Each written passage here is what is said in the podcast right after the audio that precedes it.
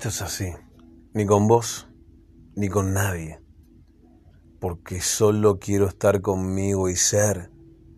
porque sin certezas me invade una brisa de paz,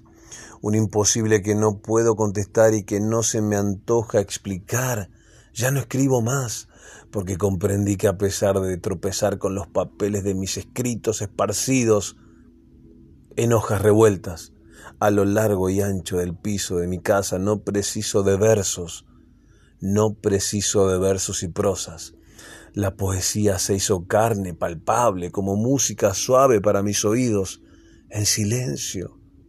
Esa melodía que me atraviesa de adentro hacia afuera, esa que me dice cosas como susurros en cada latido, un eco que retumba como terremoto y moviliza, una conversación que apaga las luces, que apaga las luces del entorno de voces que pululan estupideces,